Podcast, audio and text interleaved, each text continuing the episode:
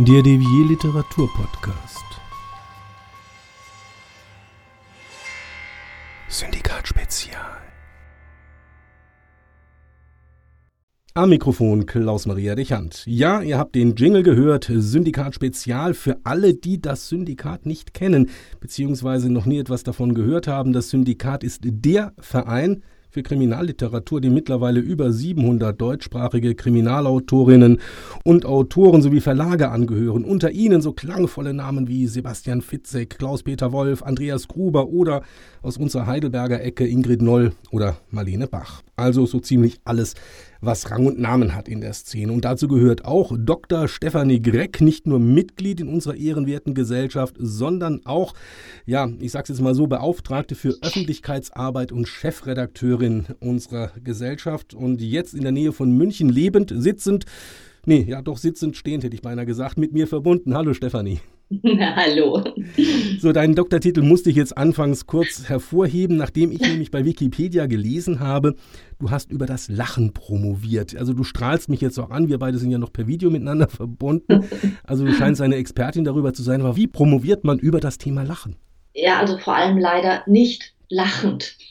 es ist nämlich eigentlich ein, ein hartes philosophisches Thema und äh, seit der Antike haben sich alle Philosophen daran abgerungen, warum der Mensch eigentlich lacht.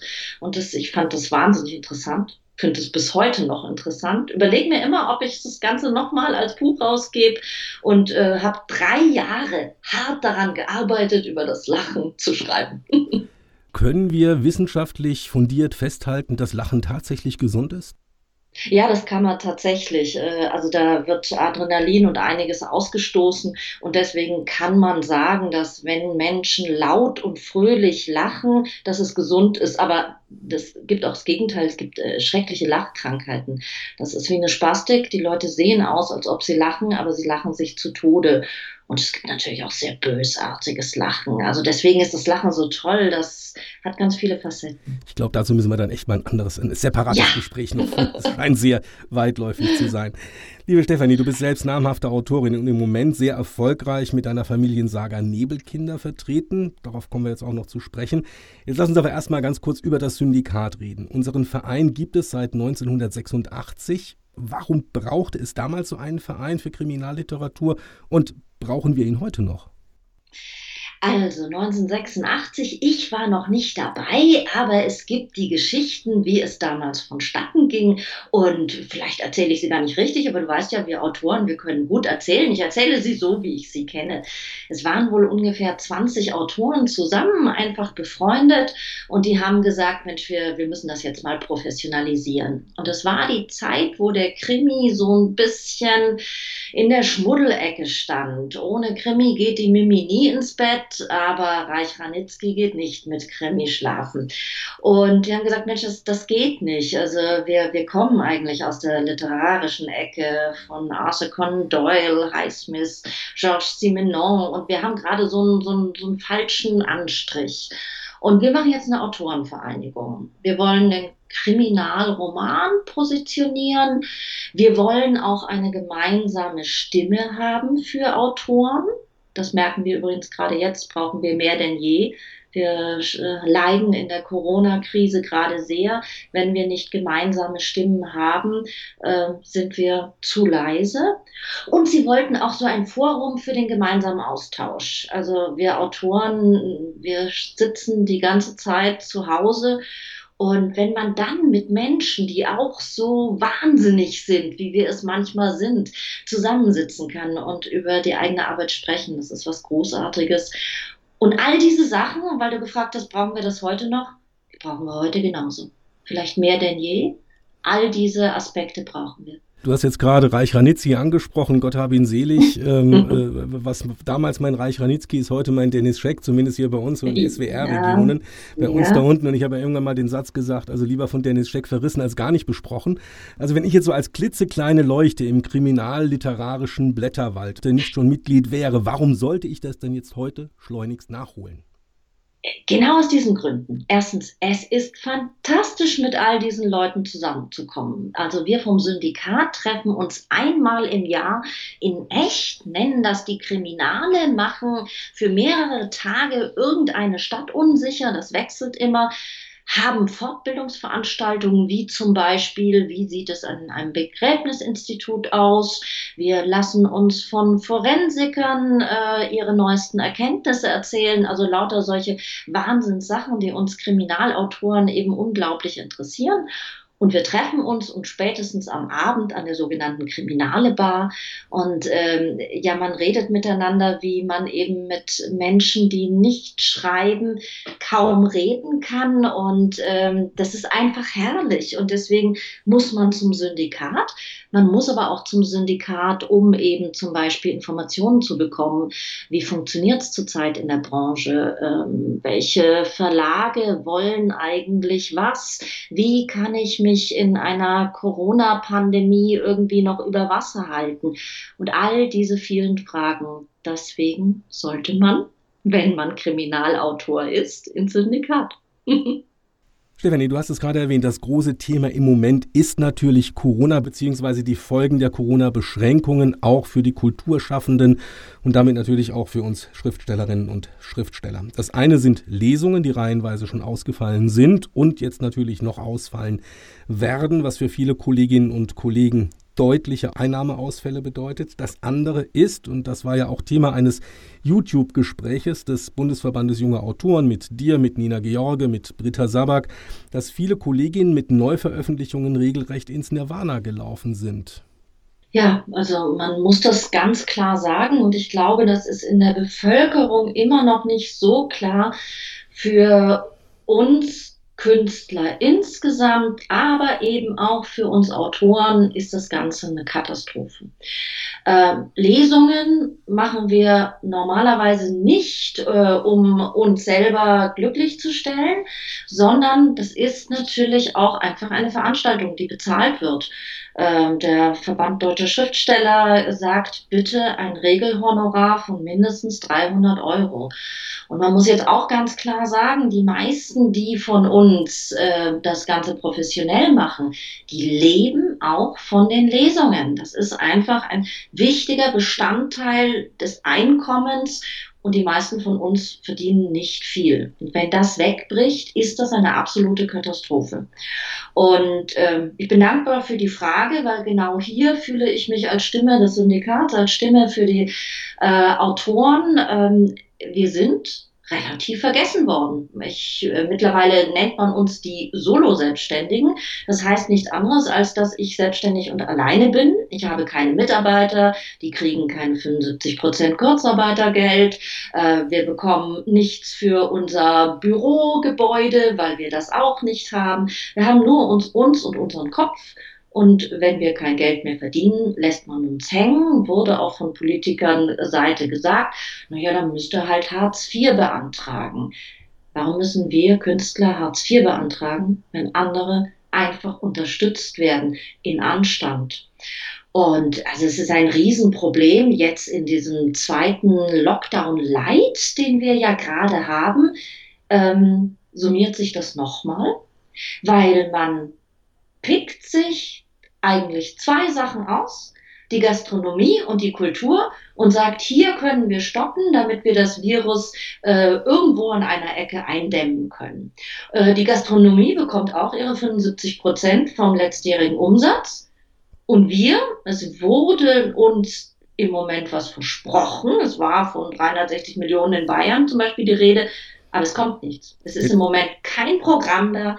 Wir kriegen schlicht und einfach nichts. Und es gibt mittlerweile Kollegen von mir, die mir gesagt haben, ich weiß nicht mehr, wie ich die nächste Miete zahlen soll. Jetzt hat Helge Schneider, ein prominenter Kollege aus der Musikbranche, mhm. ähm, online auch gesagt, diese äh, Nummer hier 75 Prozent vom Jahr November-Umsatz vergangenes Jahr. Sagt er, was mache ich, wenn ich im November nichts verdient habe? Das ist übrigens auch eine Nummer, die mhm. auch locker ein Autoren oder eine Autorin brutal treffen kann, wenn er sagt, ja, im November letztes Jahr war halt Flaute, weil ich habe im September gut verdient, habe vielleicht im Dezember ja. gut Geschäft gemacht, aber warum gerade jetzt der November? Ne? Ja, also dazu muss ich auch noch mal was sagen, das muss man wirklich, das, weil das äh, viele Außenstehende nicht verstehen. Wir leben erstmal von einem Vorschuss. Der Vorschuss kommt irgendwann, der kommt nicht gerade im November. Das heißt, da habe ich mal ein Batzen Geld, aber ich habe nicht laufend Geld. Ich habe wieder Geld, wenn mein, wenn mein Buch anfängt oder wenn das Hörbuch rauskommt. Wenn es aber älter ist, wird es weniger. Also man, man kann das bei uns so nicht rechnen. Und die 75 Prozent sind ja bisher noch bei uns Künstlern nicht angekommen. Aber ja, wir kriegen jetzt Hilfe von den Großen. Helge Schneider hat sich geäußert, Grönemeyer hat sich geäußert und äh, wir Autorenverbände müssen uns laut äußern, damit das in der Bevölkerung und auch bei der Politik durchkommt.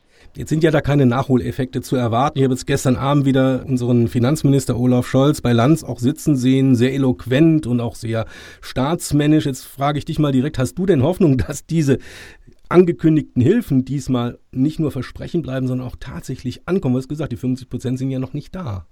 Ich äh, hoffe, aber ähm, ich habe auch Zweifel, weil äh, die Versprechen vorher auch da waren und fast nichts bei den Menschen ankam aus äh, den bürokratischen Hürden, weil man einfach unsere Situation nicht versteht und uns Kulturschaffende auch zum Teil über die Klinge springen lässt. Und ähm, äh, ich denke, es kommt vielleicht was Kleines, ob es das Kultursterben, das gerade im Gange ist, aufhalten kann. Das weiß ich nicht. Jetzt gibt es ja eine Entwicklung, die wir beobachten und bei einigen auch für Unmut sorgt. Ich gestehe auch ein bisschen bei mir. Das ist so eine regelrechte Inflation von unbezahlten Online-Lesungen. Und da weiß ich jetzt aus vielen Gesprächen auch mit Kolleginnen und Kollegen auf der einen Seite, ja, komm, ein bisschen was wollen wir halt auch machen und auch ja, so ein bisschen gute Stimmung machen. Auf der anderen Seite, es macht schon auch die Preise kaputt, oder? Das ist ein ganz problematisches Thema. Das ist ein Drahtseilakt. Auch ich habe im Moment Verständnis, wenn Autoren sagen, meine Neuerscheinung ist draußen, Buchhandlungen waren zu oder reduzieren gerade furchtbar, weil sie finanzielle Probleme haben. Äh, ich will mein Buch promoten und dann gehe ich eben auf YouTube irgendwo hin und lese und das natürlich kostenlos. Für unsere Branche ist das auf Dauer ein Riesenproblem, weil wir verschenken unser Produkt. Es ist unser Produkt. Es ist wir schaffen da ja einen Wert. Ähm, und wenn wir so tun, als ob wir das überall verschenken können, dann wird es irgendwann auch immer wertloser. Und ich habe Verständnis, aber es ist, glaube ich, nicht der richtige Weg für die Zukunft. Dein jüngster Roman, liebe Stefanie, ist im Aufbauverlag im Juni erschienen und damit bist du ja auch, zumindest was man so online verfolgen kann, nicht sonderlich erfolglos. Gut, das war jetzt Spaß. Ähm, du wirst überschüttet mit Lob beim Norddeutschen Rundfunk, in der Süddeutschen Zeitung. Hattest du persönlich in der weniger gelockdownten Sommerphase Gelegenheit, wenigstens ein bisschen mit Lesungen öffentlich präsent zu sein? Ja, ich äh, gehe noch mal einen Schritt zurück, denn ich will sagen, dass es mich auch getroffen hat, denn ähm, ich habe äh, im Frühjahr einen Krimi rausgebracht und zwar exakt vorm Lockdown in keiner Buchhandlung und er hatte auch noch das Wort München im Titel und der ist mir einfach durchgerutscht. Da ist nichts, da passiert nichts. Äh, insofern hatte ich dann Glück, dass tatsächlich auch mein Roman, äh, was sonst selten passiert, also auch im selben Jahr rausgekommen ist und nach der Lockdown-Phase. Und ich bin im Moment tatsächlich sehr glücklich, wie es läuft. Und wie du gesagt hast, ich habe dann, nein, ich auch wieder negativ ich habe äh, über zehn Lesungen abgesagt bekommen, insgesamt jetzt schon. Ich bekomme quasi keine neuen, obwohl es Neuerscheinung ist und auch gerade super läuft. Keiner traut sich neu zu terminieren. 2021 sollte jetzt eigentlich schon voll sein, ist nicht voll. Aber wiederum, ich hatte das Glück, dass ich in der Zwischenzeit im Sommer äh, ein paar Lesungen hatte, worüber ich dankbar war. Also es ist wirklich immer so ein Ja und Nein äh, bei mir persönlich. Äh, trotz der Situation klappt es einigermaßen, aber es ist auch schwer. Ich sage auch zum Beispiel gerne. Ich habe äh, einen enormen E-Book-Verkauf und ich habe einen geringeren Taschenbuchverkauf. Und das liegt schlicht und einfach daran, und das merke ich jetzt deutlich, dass äh, einige Buchhandlungen, vor allem die großen Ketten, weniger Neuerscheinungen kaufen und nur noch Bestseller zentriert. Und damit kommen natürlich auch viele ausländische Titel und ähm, weniger deutsche Titel und darunter leidet also mein Taschenbuch. Aber ich will nicht klagen, im Zu anderen geht es mir sehr gut. Jetzt mit dem heutigen Gespräch starten wir nicht nur die Syndikat-Spezialreihe, wir starten auch eine sogenannte Quickie-Fragerunde. Also wir werden jetzt ab sofort, wenn ich hier mit Autorinnen und Autoren spreche, egal zu welchem Thema, gibt es jetzt am Schluss immer noch eine Quickie-Fragerunde. Und ähm, ja, liebe Kolleginnen und Kollegen, die jetzt zuhören, ihr seid vorgewarnt. Stefanie, du warst vorgewarnt und jetzt die Frage, bist du bereit? Ja. Also Start für die erste Quickie-Fragerunde. Dein jüngstes Buch ist? Die Nebelkinder.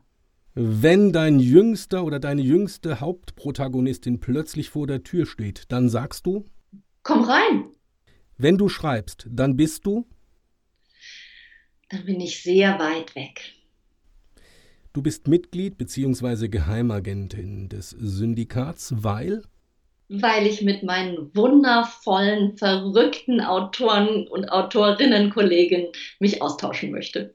Corona ist für dich ganz persönlich? Ähm, ein Einbruch in der Welt, von dem ich nicht mehr gedacht hatte, dass er in meinem Leben so stattfindet. Ich bedanke mich ganz herzlich bei Stefanie Gregg für dieses unterhaltsame, informative, nachdenkliche und hoffentlich auch für viele von euch, die ihr zuhört, zielführende Gespräch.